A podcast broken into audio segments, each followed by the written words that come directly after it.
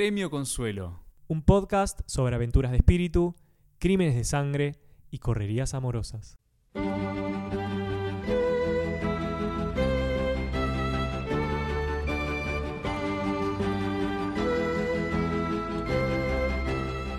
Consoladores, bienvenidos al segundo episodio de Premio Consuelo. Mi nombre es Bruno Del Ponto. Y mi nombre es Martín Sanguinetti y los volvemos a recibir en este segundo episodio, en esta segunda edición. No puedo de- creer que ya lleguemos a una segunda temporada. Ah, Muy pará, rápido. Segundo episodio. Segundo episodio, no, no, no, segunda temporada, falta, falta. Pero bueno, posiblemente ustedes estén viendo este segundo episodio junto a otros, Escuchando en todo caso. escuchándolos y Me puse la gorra, ¿viste? Te trosqué la expresión. me trosques la expresión como sueles hacer. Eh, es el momento para hablar del el periodo de tiempo que pasó desde la última vez que grabamos hasta hoy. ¿Qué has Así hecho? es.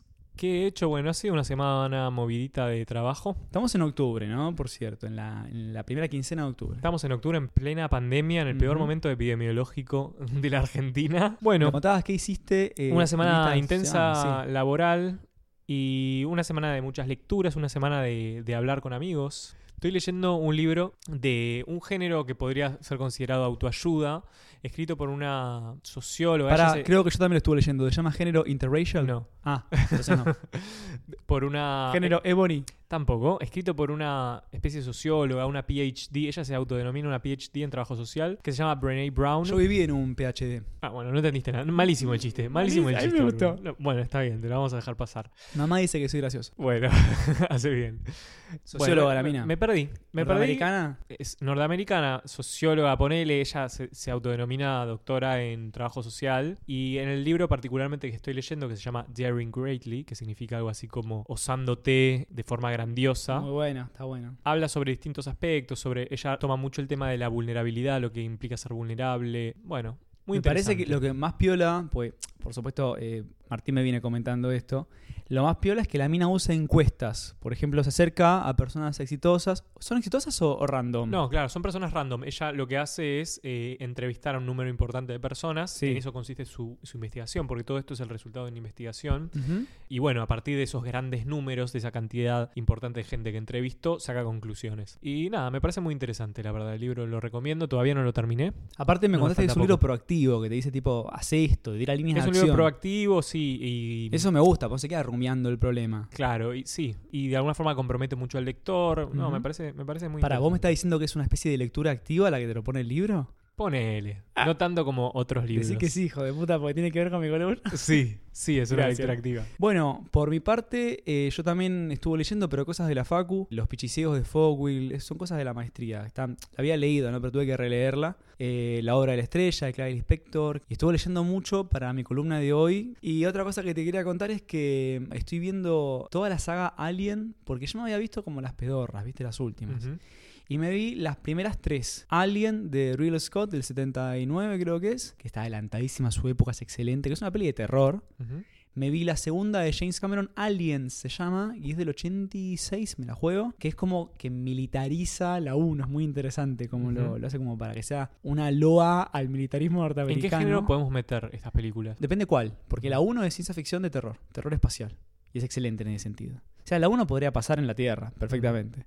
La 2 es de acción, a full. Acción barra terror. Eh, la 3, del 92-93, que estuvo en Hell Development, que es cuando una película ya desde el vamos la idea mal parida y el guion se reescribe como ocho veces y cambia la productora, cambia el director. Y la terminó firmando David Fincher en su eh, ópera prima, que era un debutante. Pero él Gran director. la rompió. Después de eso se fue a hacer el Club de la Pelea, Seven, Pecados Capitales. Él le vino ya la cosa premasticada y la verdad que no estaba buena. Tiene cositas de Fincher, pero no estaba buena. La peli yo no la terminé de ver. Me Ah, eso faltar- te iba a preguntar si te la faltan entera. 20 minutos, creo, 15 minutos. Y Sigourney Weaver es una reina del universo y siempre es lindo verla, pero no está buena en la peli. Ujú. Y después están todas las nuevas. También no voy a ver Alien vs Predator porque es una poronga, No, pero me quiero ver este Prometheus, la vi y no vi Alien Covenant, que es cuando Ridley Scott vuelve a la franquicia. Y me vi también, y ya para enganchar con el tema, los temas que nos competen hoy en tu columna y en la mía, que se enganchan, ¿eh? Me vi un documental hermoso de este año. ¿De quién? ¿De quién? Eh, no sé quién es el director. no me acuerdo. Se llama Arthur algo el director. Te la googleémoslo. Pero se llama Feels Good Man. Y lo que sigue es todo el periplo de un meme. ¿Qué meme? El meme de Pepe the Frog. que Claro, no es nuestro sapo Pepe. El sapo Pepe. de Adriana. No es. Lo hermoso es que aparece la canción cantada en inglés en la película, pero básicamente te cuentan cómo la historia de un personaje de caricatura, un, un cómic hiper under que crea un chabón, entra al mundo de internet vía 4chan, que es como una especie de, de taringa, pero original, ¿viste? O sea, el primer taringa era 4chan en Estados Unidos. Y va degenerando, se vuelve como un símbolo identitario, un meme que pueden recrear y como que lo, lo hacen reversión, meme Terminator, meme lo que fuere. Y al final se convirtió en un símbolo de la extrema derecha. Fuerte. Está buenísimo. Cafort. Está buenísimo ver cómo se le fue de las manos al tipo también eso, ¿entendés? Que se escapó. Tiene que ver con lo que voy a hablar hoy de la muerte del autor, de cómo la intención original del chabón que era hacer un cómic súper inocentón, con versiones antropo eh, ¿cómo sería? Antropomórficas, claro, pero versión animal, de él y su banda de amigos cuando tenían tipo 26, 27, se convirtió en una remera, literalmente, símbolo que estaba en la remera de tipos que hizo- hicieron tiroteos contra musulmanes en Wow. Estados Unidos. Y entró en la lista de símbolos de odio junto con la esvástica. Bueno, de hecho, como que tiene una, una historia parecida, ¿no? En algún sentido, la esvástica. Claro, día me contabas eso. ¿De dónde viene, che? De, es de, es de la, de la India, de mm, no recuerdo exactamente lo que simbolizaba, pero eh, tenía una, digamos, una connotación mucho más positiva de la que terminó teniendo. Claro, que les Eh, cagó el símbolo para siempre. Claro, también el término ario. El término ario no nació en el nazismo. Ah, Hitler agarró ya un packaging sí, sí, de sí, cosas. Sí, sí, sí, totalmente. Escúchame, pero las vásticas como que están corridas en forma de rombo, ¿no? Y el original era cuadrada, una cosa así. Creo que sí, creo que sí. La como que lo movió. Bueno, sí. Ah, se la jugó. Para- eh, para el copyright. para, vencer- para, para sortear el copyright. Exacto. Está buenísimo porque hablamos de todas cosas que conectan con nuestras columnas porque en este breve periodo de tiempo que pasó entre la grabación del piloto y ahora del copiloto, tiene que El haber, copiloto. tiene que ¿El haber un chiste, un chiste noticiero por episodio. Bueno. Ya tiraste uno vos en el Sí, piloto, ahora ahora, te toca a vos. me toca a mí. Es un, un ida y vuelta. Pasó una cosa medio triste. Yo lo sufrí más que vos. Yo lo sufrí. No es que este, Sí. Martín sea insensible, sino porque yo tengo una experiencia de infancia y es que falleció el dibujante Kino. Falleció el primero de octubre. Sí, de hecho la semana pasada.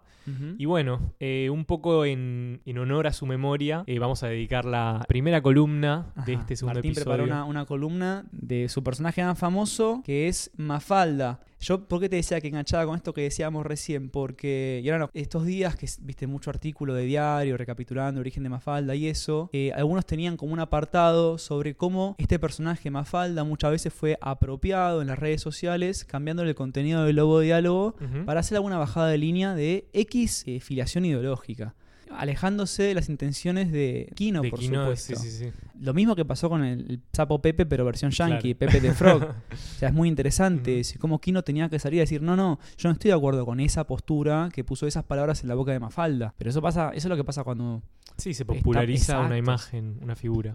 Así que bueno, Si quieren, empezamos a hablar un poquito de Kino, que es esta persona, este dibujante tan importante en la Argentina y, e internacionalmente conocido, que es un señor llamado originalmente Joaquín Salvador Lavado Tejón, nacido en Mendoza, que le decían Kino como contracción de su nombre, Joaquín, y un poco para evitar confundirlo con su tío, que de hecho fue quien lo incentivó a él a que comenzara a dibujar y a escribir, que también se llamaba Joaquín. o sea, zafó de que era el tío, porque si era el padre le decían Junior. Claro, Joaquín Junior. Que tenés 50 y sos Junior. De hecho, bueno, él hijo de andaluces, se dice que hablaba como un andaluz hasta la edad de los seis años. También obviamente cuando se trasladó a, a Buenos Aires, donde continuó toda su carrera artística. Y Porque él no era de Buenos Aires. Él era de Mendoza. De hecho, estudió en la Escuela de Bellas Artes de, de Mendoza y después sí se trasladó a Buenos Aires, en donde continuó o donde de alguna forma se hizo conocido y, e inició su carrera en lo que es el dibujo y la historieta. Su primer trabajo, de hecho, fue en el año 1963, en el que, por el pedido de una empresa llamada Mansfield de electrodomésticos, le encargaron hacer los dibujos de una campaña publicitaria. Y es así como nació el personaje de Mafalda. Nada, un nombre de, un- de una nena con una inicial igual a la del nombre de la empresa. ¿no Claro, porque más o menos te remitiera. a- Está bien. Exactamente. Y sin embargo, esa, esa campaña publicitaria nunca, nunca salió a la luz. Entonces se guardó un, un tiempito más el personaje de Mafalda hasta que ya lo tenía hecho. ya lo tenía hecho, ya lo tenía ahí guardado. Hasta que en el año 1964. Al hizo- toque igual, Al no- toque, no duró no mucho en esperó el mucho. No, no duró mucho en el cajón. Inició la publicación de Mafalda en el primera plana y en el mundo. Ah, el mundo era, el mundo lo digo yo, te digo nerdeada, era un diario recontra importante en la primera mitad del siglo XX en Argentina. Después apareció Clarín y se volvió como el gran diario este, de la clase media. Claro, sí, de hecho. Bueno, pero Clarín nunca tuvo una frase consistente, siempre la fue cambiando. Pero el mundo siempre fue como el chico malo del pabellón durante mucho tiempo y después nada, entró como un ocaso.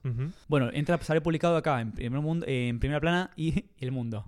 Exactamente. Y bueno, no pasa mucho tiempo hasta que Mafalda encuentra la fama a nivel internacional. Empieza a ser publicado en España, en Italia, en Francia. De hecho, fue traducida al chino. Terminó siendo una figura completamente internacional. A pesar de que, bueno, nació eh, en la Argentina y, e inicialmente era una figura que criticaba mucho la realidad, no solo argentina, sino mundial. Y de alguna forma, por eso terminó siendo un fenómeno Claro, internacional, pero ¿no? si me permitís, me parece que ahí está la razón de el- la universalización de Mafalda, que si bien tenía un montón de signos identitarios que la hacían Argentina, no, no decía nombres o situaciones políticas precisas. Exacto, era todo bastante Argentina. adaptable a Claro. escala internacional. Hablaba más de la globalización, hablaba de la Guerra Fría, cosas que se podían entender de cualquier parte del mundo, ¿viste? Exacto. También eh, en un contexto complicado, digamos, del siglo XX. Siglo Bueno, fue to- 60, todo yo voy a hablar bastante complicado. los 60. No, pero los 60 cua- cambia el Los mundo. 60 picantes. Cambia el mundo de Occidente, Picantes, lo voy a contar un poquito en mi columna. No, eh, empieza a ser pu- publicada por un tiempo. De hecho, en el año 1969 en Italia, en el primer libro que recopila sus tiras, Ujú. El siempre bien conocido y nunca bien ponderado Humberto Eco. ¿Por qué? ¿Por qué nunca bien ponderado? Es Humberto No Eco. sé. Entonces, siempre bien ponderado Ah, Humberto. Eco. redacta parte, no, no parte, el Le prólogo. redacta, claro, hace el prólogo. Que es bastante, bastante sucinto. Mirá la palabra que uso. Mira. Y voy a leer una partecita, un fragmento que me parece muy Venga. interesante, que dice lo siguiente. Mafalda no es solamente un personaje de historieta más, es sin duda el personaje de los años ses- 70.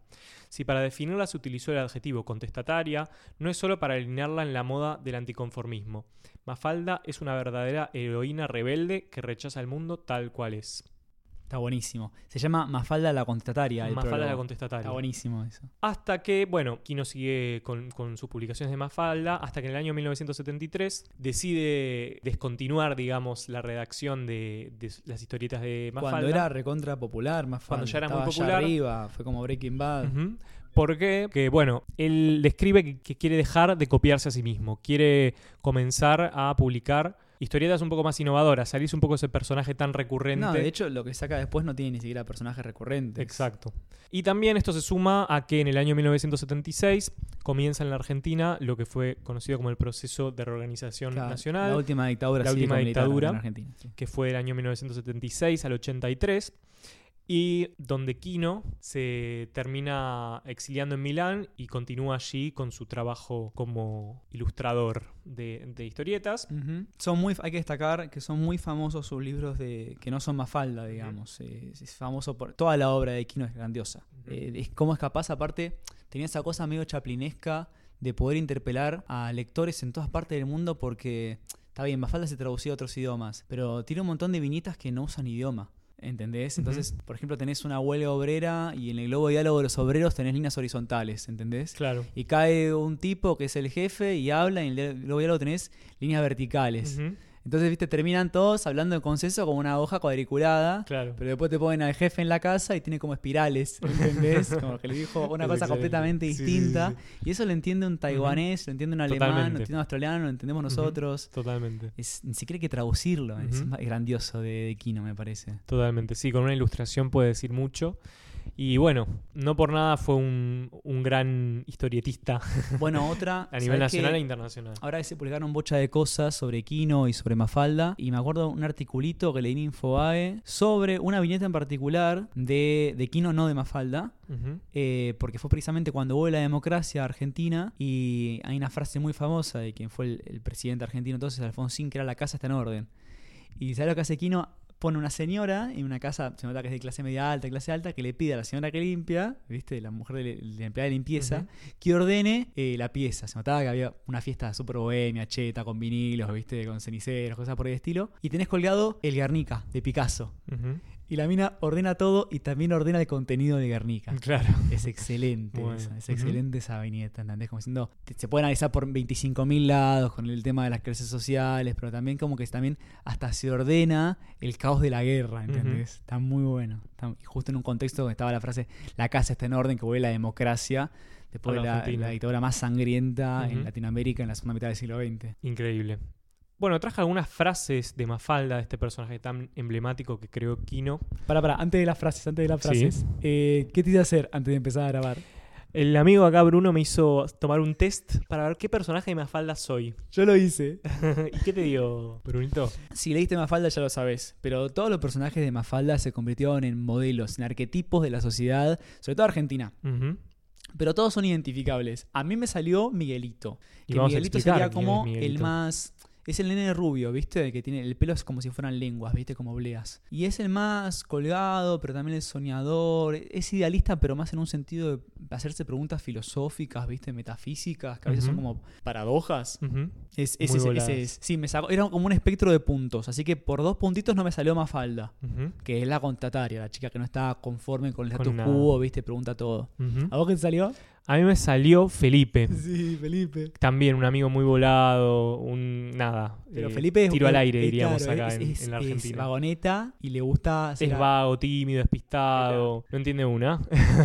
y bueno, es un chico que, si bien tiene la misma edad que Mafalda, es un nene, es más un nene, digamos, tiene una mentalidad más de niño, Sí. se cuestiona menos las cosas. Toma Pero- las cosas como le viene, más bien, Felipito. Es el dientón. El dientón, para los que ubican Mafalda. Mafalda, por supuesto, es la de la porra Carré Morocha. Y por- también tenemos un personaje que vale la pena mencionar, que es bastante conocido, de hecho, los lugares comunes argentinos, que es Susanita, que es un personaje que básicamente describe o tiene una personalidad muy eh, clásica, en el sentido de que es la persona que quiere tener hijos, quiere casarse, quiere tener una vida muy estable y muy, eh, si se quiere, normativa, ¿no? De Es aquellos el- tiempos. es representa el lugar tradicional que cumplía la mujer en, En- claro. mediados de siglo, digamos. Exacto. Casarse, criar los chicos y quedarse en la casa. Y es como si fuera un artículo adjunto al marido. Exacto.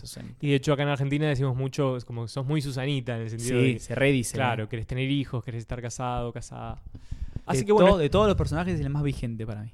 Sí, es, de hecho es, sí, es la frase más eh, conocida relacionada a Mafalda, por lo menos que yo escucho día a día. Porque hoy en día es más común escuchar es un gallego bruto y no es un manolito. Claro. Sí, sí. bueno, y he traído también unas frases que dice así. La vida es linda, lo malo es que muchos confunden linda con fácil. Paren al mundo que me quiero bajar. Esta es una de las más conocidas. esa es de remera, es famosa, de graffiti. Los cheques de tus burlas no tienen fondos en el banco de mi ánimo. Nada, me gusta. Mm, medio, medio letra de Leo Mattioli. Sí, sí, sí. No es que no haya bondad, lo que pasa es que está de incógnito. Esa también es. es Yo uso mucho la pestaña en incógnito. Bueno, eso ha sido un poco nuestra descripción de, de, de Mafalda, este personaje tan querido en la cultura argentina e internacional, que yo le contaba a Bruno una anécdota muy estúpida, A ver. pero que me enteré más o menos a los 15 años tarde Yo me enteré. tarde eh, que mm, era un personaje conocido a nivel internacional. Eh, fue mi primer viaje a Europa y entré en París en una librería y me sorprendí con un ejemplar de Mafalda en los estantes de la librería. Qué loco. Muy loco y bueno, y ahí es como que ¿cómo puede ser, ¿cómo puede ser? Si esto es un personaje argentino, ¿qué hace acá en una librería en París? Bafalda, ¿qué es lo que viene después? ¿Con Dorito? Claro, ¿Dónde está Patoruzú, dijiste? claro, Patoruzú. De hecho, bueno, yo en mi infancia siempre fui un fanático de Tintín, que es una historieta de hecho de origen belga. sí, sí. pero que, que siempre me fascinó. De hecho, lo leí mucho más que Mafalda. Eh, Ay, qué infancia bien nuda. Yo sí, leí muy bien Mafalda. Yo cuando era chico me leía Mafalda, me quedaba con la linterna bajo la sábana leyendo Mafalda. Sí, tuvo, tuvo una infancia. Y eso es lo lindo también de Mafalda, que es eterna, porque nosotros nacimos en los 90, ¿entendés? No, para allá, la época de Mafalda había pasado décadas atrás y sin embargo, forma siendo parte, aplicable. Lo único que encuentro quizás es que usa expresiones un poquito anticuadas a Ah, veces. dicen qué plato. Claro, sí. esas cosas que dirían nuestros padres. A tu abuela. abuelos. Sí, sí. No, no, no, no. Frase, esa frase de decir, este, anda, tipo, vos, tu abuela, ¿viste? Como si fuera una, una Claro, respuesta ingeniosa, ¿viste? Claro, claro. Ahora a tu diríamos, abuela. ahora diríamos tu vieja. Sí, no, ahora digamos una puteada grosera. Claro. Lo escupimos en la cara. Puteada para aquellos que no entiendan lo que significa. Es un insulto, Que básicamente. no puedan deducir que es. Claro. No, porque puteada no es ir a asistirse de los servicios de una prostituta. Claro. Está bien, porque por ahí se pensaba que era eso. Claro, ser y con ese así. segue tan digno sobre prostitución, pasamos a mi columna. A la columna de Bruno. Que me gusta, como para buscar un hilo de coherencia entre todo lo que venimos conversando, esta idea de eh, apropiarse o en todo caso inspirarse de una imagen para crear otra cosa, ¿no? Como las imágenes producen estas lecturas segundas, ¿viste? Que acompañan las lecturas cuando la lectura es activa, es una lectura creadora, no es una lectura pasiva de que me siento ante la compu y me maratoneo toda una serie pedorra de Netflix, Claro. que es el 90% de lo que te ofrece Netflix, ¿no? Esperemos que Netflix Los queremos, los queremos. tenemos muchos reparos cada vez que decimos una marca. Arranquemos con esta pequeña escenita. Nos ubicamos en Nueva York, es 1969, es de noche. Y es un dormitorio con tres niños. Caroline, Andrea y Wells. Su papá, Edward Packard, es un abogado de 38 años descontento con su trabajo. Y tiene la costumbre de inventarles cuentos cada vez que llega la hora de dormir. Por lo general las historias que les cuenta giran en torno a un personaje que se llama Pete y las aventuras que Pete vive en una isla desierta. Pero esta noche, Edward llegó particularmente cansado de la jornada y tiene dificultades para encaminar la trama. Así que decide preguntarle a las hijas, e incluso al pequeño Wells, qué camino Pete debería seguir. Los chicos se entusiasman, cada uno propone una línea argumental distinta y Edward las va completando con finales diferentes, algunos exitosos, otros más desafortunados. Ahora bien, al ver la reacción de las nenas, le surge una idea en la cabeza a nuestro amigo Packard. ¿Se puede pasar esto a un libro para chicos? Es así que le escribe Sugar Cane Island, o sea, eh, Isla Caña de Azúcar. Una novela en la que el lector se pone en la piel de un náufrago que tiene que recorrer la isla donde la marea lo dejó y tiene que ir tomando decisiones, ¿no? A medida que surgen eventuales peligros eh, y eso va afectando la lectura, porque cada vez que vos decidís, te dice, si decidís saltar el pozo, andate a la página 15. Si decidís atar una soga y descender, andá a la 64. Es un libro interactivo, fuera de lo normal, escrito en segunda persona. Es el primer tomo de lo que 10 años después, en 1979, se convertiría en la serie Elige tu propia aventura. Ahí tendría que poner una música que sea como de ascensor. Claro, cool. Escúchame, Martín, ¿conocías, conocías la serie? Por ¿Qué supuesto. leías cuando eras chico en los 90? En una época pre-Harry Potter, o sea, pre-saga. Pero es Harry Potter, que de hecho yo me topé con, con los ejemplares de Elige tu, tu propia aventura después de Harry Potter. Pero sí, por supuesto, ¿quién no ha tenido una infancia? ¿Era porque estabas leyendo Tan Tan? Claro. Seguía leyendo a Tintín, ¿viste? Pero- y recalquemos que Bruno hizo el esfuerzo de decirlo con una pronunciación francesa. Tonto. Dijo tan tan, no dijo tintín. Se te cayó el culo. Se me cayó el culo. Eso me recuerda que por ahí tengamos a un auspiciante de un famoso diccionario en francés escolar. Exacto, sí, sí, Estamos sí. en tratativas, ¿no? A ver si puede ingresar un- a una especie de presupuesto económico que respalde el hosting. Exacto, de este eh, podcast. un- el famoso chivo, ¿no? Nosotros, bueno, nos vamos a Francia para buscar algo más cool. no, no, no. Queremos también a los chivos argentinos.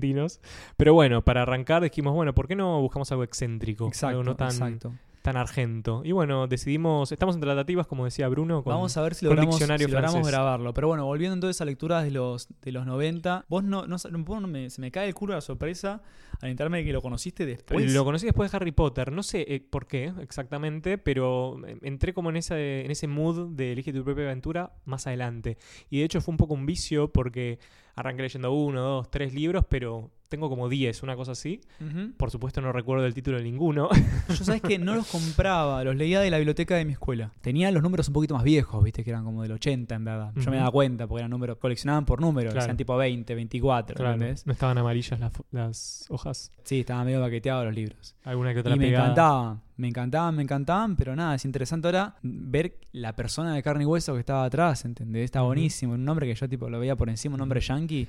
Pero él no fue el escritor de todos los ejemplares. No, había bocha. Los dos principales eran Packard y Montgomery. Ahora te lo voy a contar en detalle. A ver, a ver. Bueno, la cosa es así. Eh, a todo esto, eh, la serie, la, la serie, sí, la colección se interrumpe en el 99 barra 2000, pero hace muy poquito, en el 2018, Netflix sacó una peli que tenía el mismo esquema, el formato de Elige tu propia aventura, y la editorial que tiene los derechos ahora le quiso hacer juicio. Es un juicio que está en curso todavía. ¿eh? Bien hecho, yo hubiese hecho lo mismo. Tienen, a ver, tienen el copyright de la frase, Elige tu propia aventura, no tienen el copyright del dispositivo de lectura. Claro, la estructura. Exacto, eso ir leyendo y elegir y que te lleva a dos o tres páginas distintas. Netflix quiere que el juez desestime la acusación diciendo que elige tu propia aventura no es marca registrada. Es una frase cualquiera y como que es una frase que remite al género, ¿entendés? Claro. Y que no pueden reclamar un carajo. Pero para que veamos que es un tema que está candente al día de hoy. Sí, sí, sí. Pero bueno, yo les conté que Packard hizo la primera novela en el 69. Hace poquito me le di una entrevista excelente a Packard y él dijo esto. Dijo, mi intención era hacer que Elige tu propia aventura fuera tan parecido a la vida como fuera posible en lo que respecta a las consecuencias de tus decisiones. En la vida con frecuencia, si tomas una decisión sabia, te va mejor que si tomas una decisión tonta. No quería que fuera una lotería, pero tampoco quería que fuera didáctico en el sentido de que si siempre, si siempre hacías lo correcto e inteligente, saldrías ganando. Intenté balancearlo de esa manera. Esto lo saqué de la página de un escritor que se llama Grady Hendrix. ¿sí? No, no puedo citarlo con año y título porque no tiene, pero googleé en Grady Hendrix Packard y te aparece Está, la entrevista. Está, está, buenísima está. la entrevista. ¿eh? Y es interesante esto porque ya el tipo ya plantea varias cosas que están en toda la serie. ¿Será algo de Hewlett? Eh, no, pero andás a ver si el primo por ahí se casó con Packard. Como siempre digo, los perros son hermanos. Claro. Mirá, por un lado tenés esta idea de acercar la literatura a la realidad, pero desde la forma, no desde el contenido.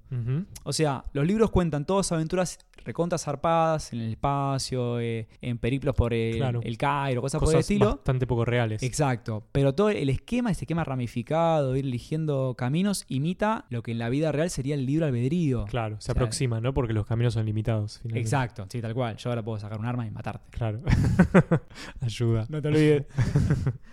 Después tenés esto de que no quiero que enseñe nada. O sea, sería, en literatura se dice didactismo a eso. ¿sí? Tipo niega el didactismo.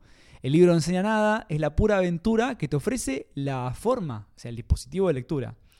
Después otra cosa muy interesante que tiene que ver con la cantidad de finales que te ofrecía la serie, que al principio eran muchos y después fueron bajando. Y él este problema lo define como el balance entre narratividad e interactividad, siendo narratividad la historia e interactividad la cantidad de disyuntivas, ¿viste? De opciones. Cito a Packard. Mira, es una compensación. Si tomas un montón de finales, te quedas con tramas cortas y eh, desenlaces rápidos. Si querés desarrollar el argumento y los personajes y agregarles giros y acercarte más a una historia real, entonces te inclinás por reducir el número de finales, dice en la misma entrevista Claro. que cité antes. Bueno, de hecho, eso me hace acordar a algo. Creo que fue, no sé si el primero o el segundo libro de Elige tu, propia- tu propia aventura que leí, que leí la primera o segunda página, ¿Eh?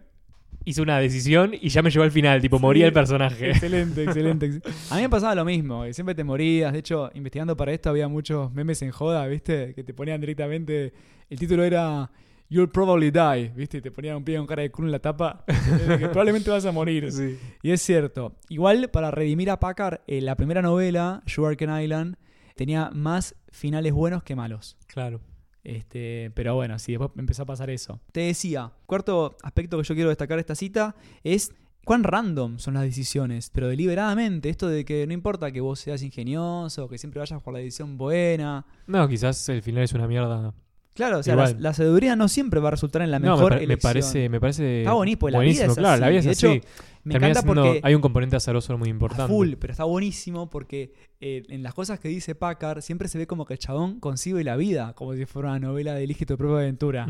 En ese sentido, él dijo que el éxito de la primera novela, que ahora vamos a ver que es un éxito que llega mucho tiempo después de que la escriba, dice que fue una especie de golpe de suerte como tantas cosas en la vida. Es excelente eso. ¿entendés? Es excelente. Entonces, bueno, le voy a contar un poquito brevemente cuál es la historia, la historia editorial, el recorrido de la novela. Packard escribe la primera novela en el 69, ¿no? La lleva Gran una... año. ¿Cómo? Gran año. Gran año. Gran cifra. ¿Por qué? Ah, no, no sé. qué Ah, sé yo. ta- mirá, chanchón, ¿eh? Martín, le estoy pegando la palma a Martín en este momento, ¿eh? Lo lleva a una agencia que dicen, che, qué buena idea, papi, esto se va a revender. No se metió un carajo. Estuvo cajoneada y recién se logra hacer una venta muy exitosa y se la lanza a todo culo en 1979. Diez años después, por una editorial que no existe más, que se llamaba Bantam. Todo esto, por supuesto, es Estados Unidos lo que estamos diciendo, ¿no? ¿A quién se, la vende a Bantam? No la vende directamente Packard. La vende otro tipo de otra editorial que publicó el primer libro, Sugarcane Island. Un tipo importante porque se va a volver como una especie de coautor. Claro, pero en verdad no, lo inventó Packard. Pero bueno, Ningún fue el- Gil. claro, fue el autor más importante junto con Packard en la trayectoria de Elige tu propia aventura que se llamaba Montgomery. Montgomery, ¿era ¿de apellido o de nombre? Es el apellido. Ah. Ray Montgomery, estaba buscando el nombre de pila. Ray Montgomery a veces firmaba con seudónimo, así que te- si tenés una Elige tu propia aventura firmado por un Mountain, es él. Ese mismo tipo.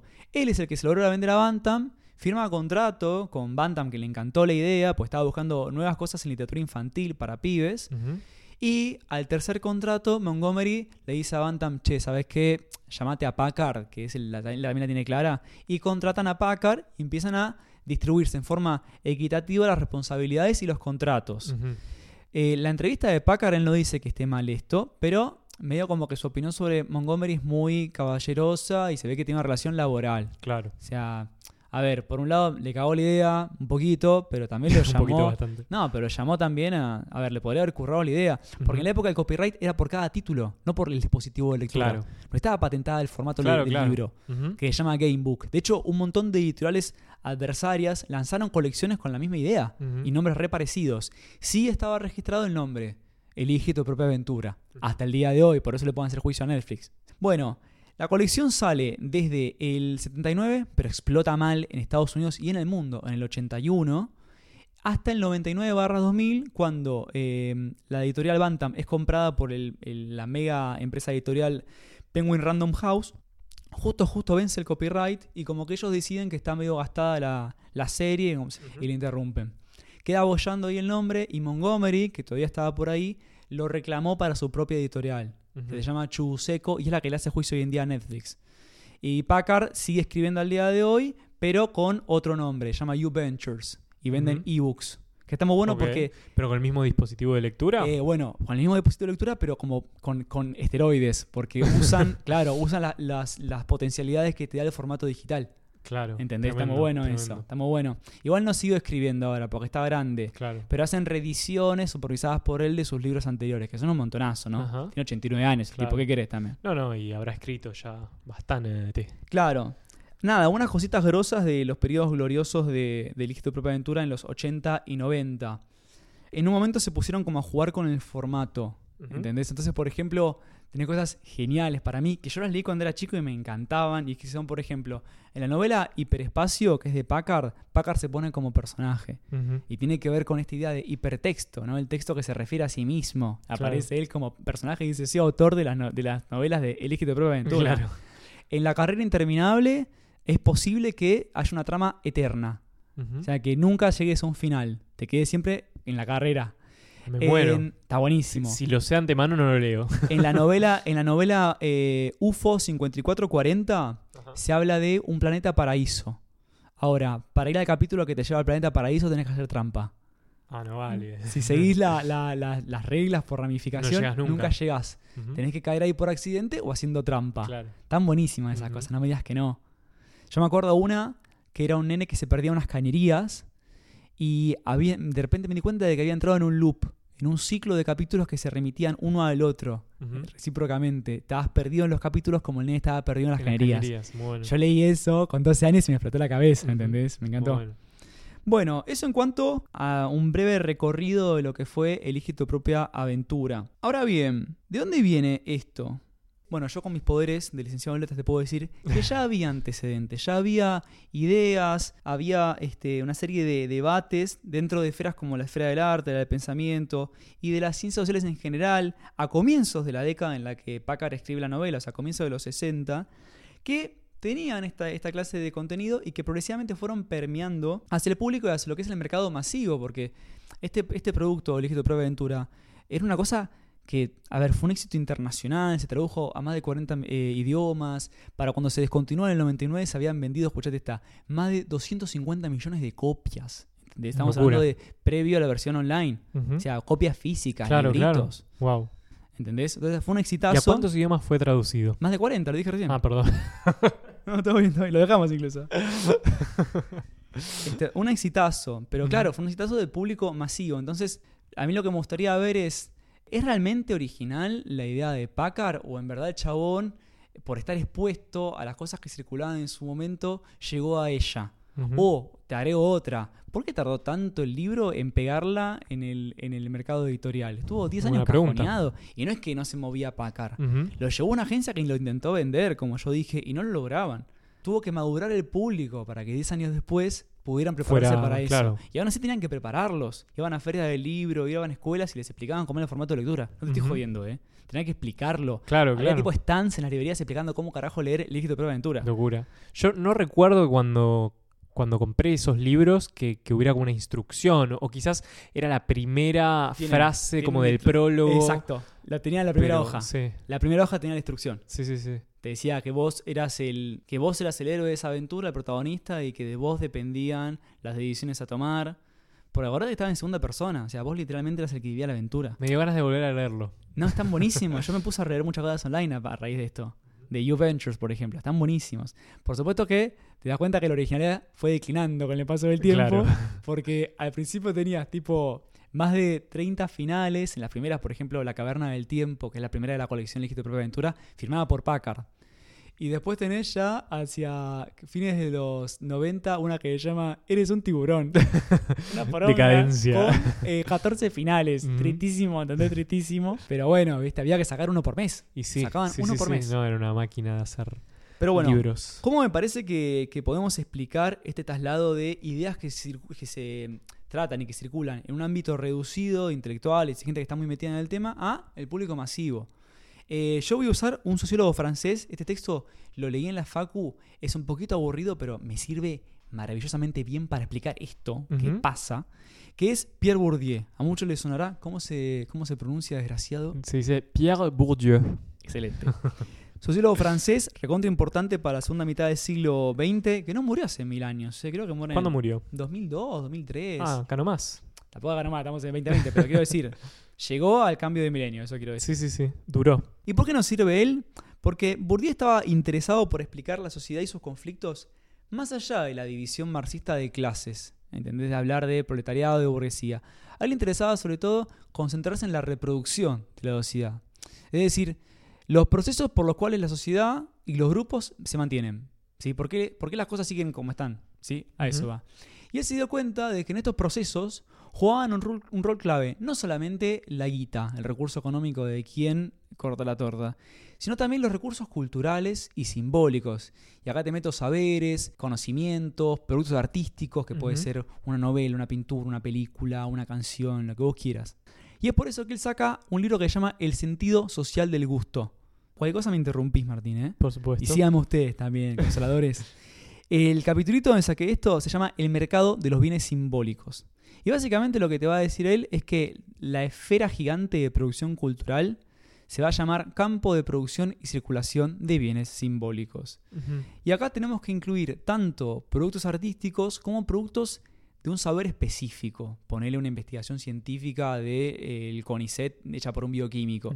Eso también es un, un bien simbólico específico. Claro. Sí.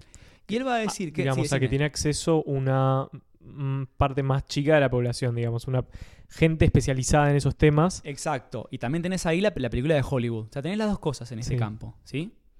Ahora bien, él va a decir que este campo está estructurado por la oposición entre dos subcampos. Uno va a ser el campo de la gran producción simbólica, esto es la mega industria cultural, es lo masivo, es lo que sale en los canales de aire, es lo que saca Hollywood, es lo que sale en la tele de cable, ¿entendés? Eh, los bestsellers. Claro, tal cual, el bestseller. Y por otro lado tenés lo que se llama el campo de producción simbólica restringida, también llamado como arte erudito, cultura legítima. Ahora, ¿cuál sería la diferencia? El campo de la gran producción simbólica, que vamos a llamar más bien industria cultural para que sea fácil, puede estar conformado o por la parte no intelectual de la clase alta, o bien por otras clases. Y acá todo se rige por la eh, ley de competencia por el mercado. Eso es lo importante. ¿Qué se vende? Eso es lo que le importa al bestseller, a Hollywood. En cambio tenés en el, el arte erudito, es un sistema que es consumido por otros artistas, por otros científicos, no es para el público masivo. Claro, un público más especializado. Claro, tiene sus propias normas internas y por ende lo importante es la ley de competencia por el reconocimiento y una lógica de superación, de tipo hacer algo mejor de lo que ya está. Es un campo cerrado sobre sí mismo. Ahora, ¿qué es lo piola? Que él dice que estos dos campos están en el mismo sistema y en que en los dos campos hay gente, intelectuales, científicos altamente profesionalizados y que en los dos campos es muy importante la técnica. Entonces, ¿cómo es que se da el traslado? Muchas veces hay una técnica que se demostró que era eficiente en el campo más chiquito, el campo específico, y a partir de, de eso, una vez que pasan, esto lo dice Bourdieu, ¿eh? dos o tres generaciones, piensen en el Elige tu propia aventura, pasa al público masivo, porque ya el mercado dijo, che, esto lo estaban probando Claro, ya está estos bohemios, maduro. ya sabemos que funciona, ahora apliquémoslo nosotros.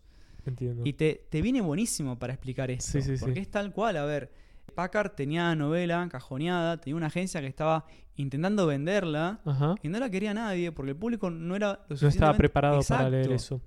Y mi pregunta es, previamente a, a que se haya convertido en un fenómeno masivo, ¿había un sector más selecto que leía este tipo de libros? Exactamente la idea de Packard no. Pero yo voy a hablar de antecedentes puntuales, sobre todo a principios de la década. Y creo que todo el mundo está pensando en Rayuela de Cortázar. Rayuela de Cortázar, para quien no lo sepa, es una novela, un escritor argentino. Rayuela sale en 1963 y lo que hace es plantear dos itinerarios de lectura. Lo que buscaba Cortázar era romper con la forma lineal de leer la novela tradicional y lo que puede hacer es o leerla en forma consecutiva una página tras otra, como siempre, desde el principio hasta el capítulo 56, o podías seguir un itinerario que él te daba, eh, que es una lectura salpicada, arrancando por el capítulo 73 y después siguiendo el orden que se indica al pie de cada capítulo. Claro, O sea, es- son los libros de Elige tu propia aventura. claro, sí, sí, Pero sí. sin mucha opción, en verdad, es salpicado, no es que vos decidís. Claro, te, te da una metodología de lectura distinta, pero siempre guiada. No, no, no pone al lector como un jugador activo, digamos. bueno, está buenísimo que digas eso, porque yo tenía el mismo prejuicio. Yo decía, bueno, Cortázar se, hizo tanto el loco, yo leí un montón de Cortázar, ¿no? Se hacía el loco, pero a fin de cuentas Rayuela se podía leer de dos maneras, o como un libro normal o salpicado. Y sin embargo, Cortázar no quería que fuera leído así. Él quería que fuera leído de un lugar activo. ¿Entendés? Hay una entrevista re famosa que le hace Joaquín Soler Serrano, es un español que entrevistó a un montón de escritores, ¿no? Y él explica que su intención era sacar al el lector de ese lugar de pasividad al que lo había acostumbrado la novela y ponerlo más en pie de igualdad con el autor, precisamente porque el autor también tuvo que ir tomando decisiones durante el proceso de escritura. Y yo leía esto y pensaba en Packard contándole el cuento a las nenas. ¿Entendés? De, bueno, no me sale cómo seguir la historia. Decidí vos. Construyan ustedes la historia. ¿Qué sugieren que hagamos? ¿Agarra el camino para la derecha? ¿Se cuelga la liana? Este, ¿Se arriesga a correr encima de la trampa? Y las chicas proponían cosas. Está buenísimo Claro. eso, ¿entendés? Porque el autor también toma decisiones. También leyendo me encontré con una cosa bastante polémica A ver, a ver. de, de Cortázar. Esto lo escribí unos años después a propósito de otro novelista que se le llama Lima. Y él dice que en Rayuela ataca al lector hembra. Polémico, cancelado, cancelado Cortázar. Sí, totalmente. Porque dice que el lector hembra es incapaz de la verdadera batalla amorosa con una obra que sea como el ángel para Jacob. ¿Nos puedes despejar a qué carajo quiere decir eso? Vamos a explicar brevemente lo que significa con el conocimiento limitado, igual que tengo de religión. Pero hay un episodio en la Biblia en, la que, en el que Jacob se enfrenta a un ángel, eh, creo que el ángel Gabriel, enviado por Dios. eh, y finalmente el episodio termina con la victoria de Jacob, a pesar de que el ángel logra herirlo en uno de sus pies. Y a partir de ese momento el nombre de Jacob pasa a ser Israel. Que básicamente Una onda Gandalf, ¿no? Volvió Claro, un tema un- como si fuera Gandalf. Eh, y bueno, como este nombre. Jacobo Blanco. Exacto, Israel denota eh, haber vencido a una figura casi divina como es un ángel. Me encantó, Sí. me encantó, me encantó. Bueno, gracias por la explicación. No, de nada. Placer. Eh, ese es un antecedente, ¿no? De 63 de Rayuela de Cortázar. Un año antes, un escritor y pensador y semiólogo, no era semiólogo entonces, ¿no? Italiano, vos lo mencionaste hace un rato porque se quiso el prólogo para Mafalda. Humberto Eco escribió un libro que en la época, la primera edición es como súper tranquila, tipo no, no, no buscaba una cosa muy loca, generó un revuelo tremendo que es Obra Abierta. Es un libro para analizar arte, ¿eh? ¿Y en italiano? Ópera Aperta. Muy bien, me encanta. Es un libro por Kingo lava la voz. Es un libro para analizar arte y está buenísimo porque él plantea esta idea de el concepto de obra abierta. La idea sería que el lector reescribe el texto y se convierte en autor. Vos fíjate cómo circulaba todo esto de que lector y autor se ponen de vuelta en pie de igualdad. Ujú. Él lo que decía era que toda obra de arte es un mensaje fundamentalmente ambiguo. Tiene una pluralidad de significados internos dentro de un mismo significante. Y se pueden construir estructuras de nuevo significado dentro de la obra manteniendo la estructura mayor que los engloba.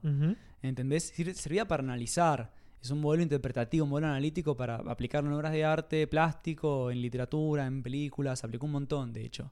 Que está buenísimo. O sea, el concepto de obra abierta hizo mella y quedó a partir de Ujú. entonces. Esos son dos antecedentes re importantes a principio de siglo. En paralelo tenías en Francia al filósofo y pensador estructuralista Roland Barthes, Ujú. Que ya estaba con estas ideas, pero las va a presentar más formalmente unos años después, con textos como La muerte del autor o SZ, donde le hizo una novela. Y a mí la que me interesa más, para conectarla con esto y también con lo que hablábamos sobre los memes, con Feels Good Man, o con esta apropiación que las redes sociales hicieron de Mafalda, viste, que la agarraban y le cambiaban el contenido del logo, que es precisamente de la muerte del autor.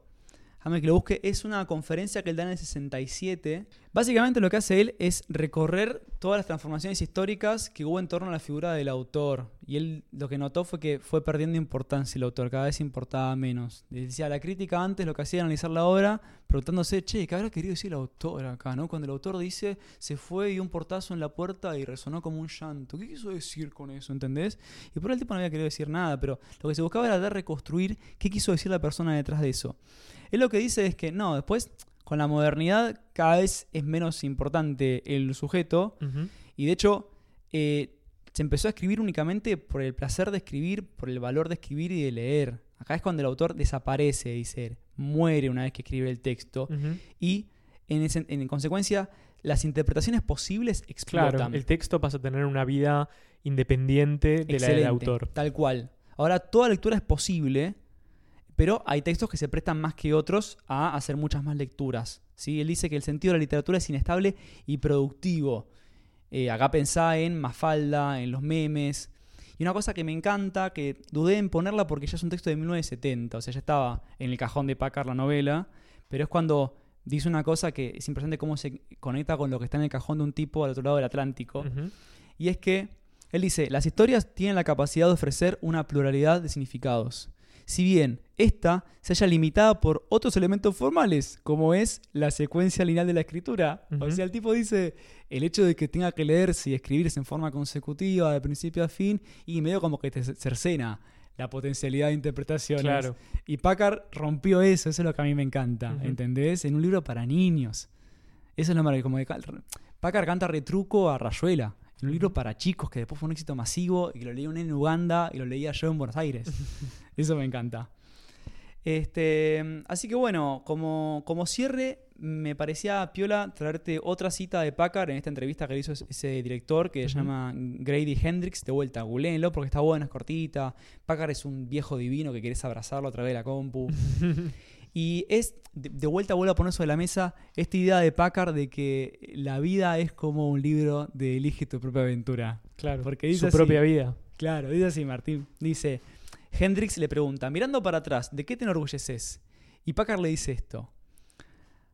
Aquello con lo que estoy más satisfecho es que mis libros interactivos generalmente han sido una fuerza de bien, por promover el alfabetismo y el amor por la lectura entre los chicos. Creo que fue en el mismo mes que recibí una carta de un docente diciéndome, Enseño a niños superdotados y disfrutan tanto de tus libros, los aman. Y la carta de otra docente que decía, enseño a niños con dificultades para leer y adoran tus libros. Fue grandioso enterarme de eso. No me considero como el tipo de persona que hace buenas acciones, pero me hace sentir bien que inadvertidamente lo haya terminado siendo. y me parece genial, en el sentido de que el azar y mis decisiones, ambas en contubernio, ambas conjugadas, hicieron que me convirtiera en lo que soy. En claro, en lo que soy, en un buen tipo. Eso me encantó. Tiene que ver con esto que decía de no siempre la decisión más sabia o la más benevolente es la correcta. Es la correcta. Y bueno, me parece que también un poco la vida es así. Totalmente, totalmente. Así que salgan a robar bancos. fuerte, fuerte mensaje final de Bruno. Volteate pero excelente, excelente, excelente. Muy polémico está Bruno. Pero bueno, es esa. Finalmente es la, propia aventura de cada uno, ¿no es cierto? Exacto. Así que bueno, eh, gran, gran columna de Bruno, una investigación profunda. Puse todo. En el eh. tema. Dejó todo, toda la carne al asador, sobre las cartas la mesa. Eh, espero que entiendan esa referencia. Y bueno, esto ha sido nuestro segundo capítulo, nuestro copiloto, ¿no? El segundo capítulo, espero que vengas muchos más. Probablemente con columnas un poquito menos extensas que esta, igual la, la abrevié.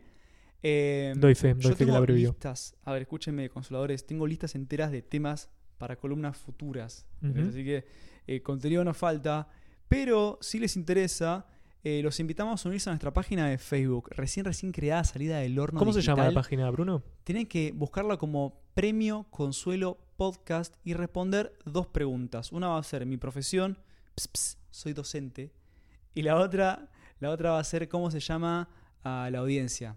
Que bueno, la acabo de decir. Lo dijimos en este momento y lo repetimos por si no quedó claro. Consoladores. Consoladores y consoladoras. Exacto. Eh, y las voy a leer yo personalmente, eh, no es una- un robot que lo analiza. Así que los invito a unirse. En el futuro haré más redes sociales, pero por ahora tenemos el grupo secreto de Facebook. Los esperamos allí. Y bueno, un placer nuevamente haber compartido este capítulo con ustedes. Esperamos que continúen con nosotros en los próximos capítulos, que seguramente ya va a haber publicados. Mi nombre es Bruno del Ponto. Y Martín Sanguinetti.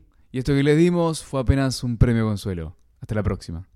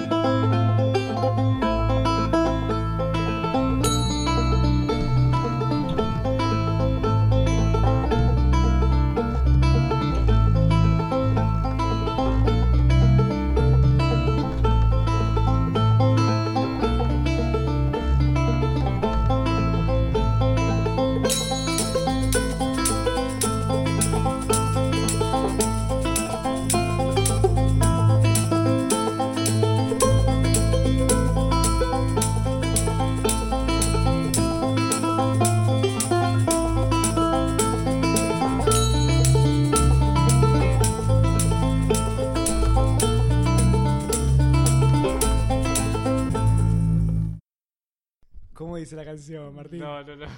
Más allá del sol. Este fui yo imitando tu voz, imitando tu voz. No, no sé, por ahí es como el backstage. La pongo al final. Para los que tuvieron paciencia para quedarse en este momento. Más. Porque hay que decir que a Martín le gustan mucho las canciones de Disney. Los soundtracks de Disney. Sí, sí. Tipo El hijo de Disney. puta viene a casa a cenar y me dice, digo, ponete música, Martín. Y dice, dale, dale. Y empieza a sonar la canción de Hércules. Sí. o Tarzán en el caso de hoy. hijo de puta. ¿Cuál estabas cantando recién? No, eh, empezó a cantar Bruno y yo me, me sumé. ¿Cómo era la canción de Más allá del sol? Yo lo canto más con tono. allá del mar, más allá del tiempo, sé que hay un lugar donde quiero ir, donde quiero estar. Hoy la fantasía se hace realidad. Muy bien. Hermosa, muy bien.